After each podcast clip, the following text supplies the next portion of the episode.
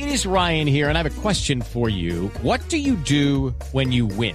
Like, are you a fist pumper? a woohooer, a hand clapper, a high fiver. I kind of like the high five, but if you want to hone in on those winning moves, check out Chumba Casino. At ChumbaCasino.com, choose from hundreds of social casino style games for your chance to redeem serious cash prizes. There are new game releases weekly, plus free daily bonuses. So don't wait. Start having the most fun ever at ChumbaCasino.com. No purchase necessary. BGW. Void were prohibited by law. See terms and conditions. 18 plus. Voces y sonidos de Colombia y el mundo en Blue Radio y bluradio.com, porque la verdad es de todos. 9 de la noche en punto, aquí están las noticias, mucha atención porque fue asesinado el polémico abogado Jesús Ignacio Londoño. La noticia está en Cali con Carolina Tascón. Hace pocos minutos fue asesinado en Cartago Valle el dirigente liberal, candidato a la alcaldía de Cartago, el abogado José Ignacio Londoño en la calle décima entre carreras cuarta y tercera frente a una institución educativa de estudios tecnológicos. El jurista fue abordado por dos hombres que le dispararon en reiteradas ocasiones. En el hecho resultó herida una mujer quien está pendiente por identificar, al parecer sería su pareja sentimental. Recordemos que este polémico abogado se le, se le relaciona o está vinculado a la muerte de Álvaro Gómez Hurtado. A esta hora hay conmoción en Cartago porque se trataba de una persona muy influyente en este municipio del norte del Valle. Desde Cali, Carolina Tascón, Blue Radio. Un militar resultó herido por una mina antipersona en Tarazá, en Antioquia. Nos amplía la información Cristina Monsalve. El hecho se registró en el corregimiento El Embaretado del municipio de Tarazá, donde un sargento del ejército en desarrollo de sus labores activó el artefacto que le causó heridas en su brazo derecho. Así lo manifestó la alcaldesa encargada del municipio, Nuri María Escobar tuvo un accidente de mina en el sector del embaretado. En ese momento se encuentra ya pues pretendido en Medellín, en, la, eh, en el hospital, lo evacuaron en el helicóptero en las horas de la tarde. Después de información perteneció a la Brigada Móvil 16, es un sargento. Aún se desconoce el parte médico de este sargento del ejército que permanece bajo la observación de especialistas en un centro asistencial de la capital antioqueña. En Medellín, Cristina Monsalve, Blue Radio. 9 de la noche, dos minutos. Ecuador deportó a uno de los hombres más buscados de Colombia, que según las autoridades tiene vínculos con la guerrilla de las FARC. Más detalles con Jorge Morales.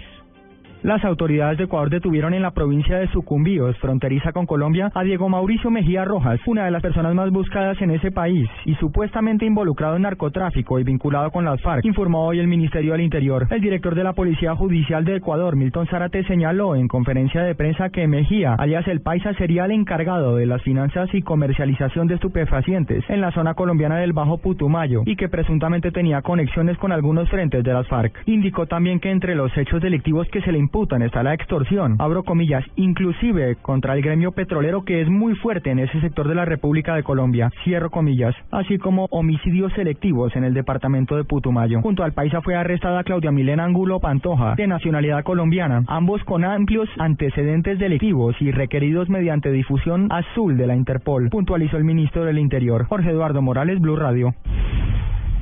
El ministro del Interior aclaró que para el gobierno no existen enemigos para la paz, con lo que reiteró el llamado del presidente Juan Manuel Santos a la oposición para que rodee las negociaciones que se adelantan con las FARC en La Habana. Paola Santofimio.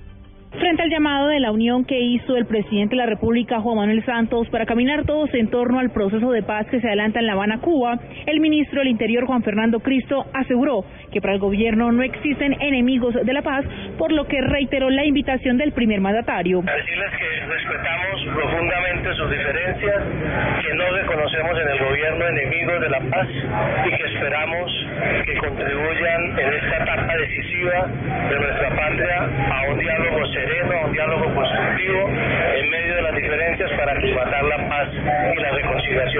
Cristo fue enfático en señalar que en Colombia se entró en un momento definitivo en el que se necesita estar más cerca que nunca para poder ponerle punto final al conflicto armado. Paola Santofimio, Blue Radio. El senador liberal Luis Fernando Velasco se quedó con la presidencia del Senado y el representante Alfredo de Luque con la Cámara. Esto en el marco de la instalación de las sesiones legislativas que se adelantan en el Congreso de la República. Desde el Capitolio Nacional, María Juliana Silva.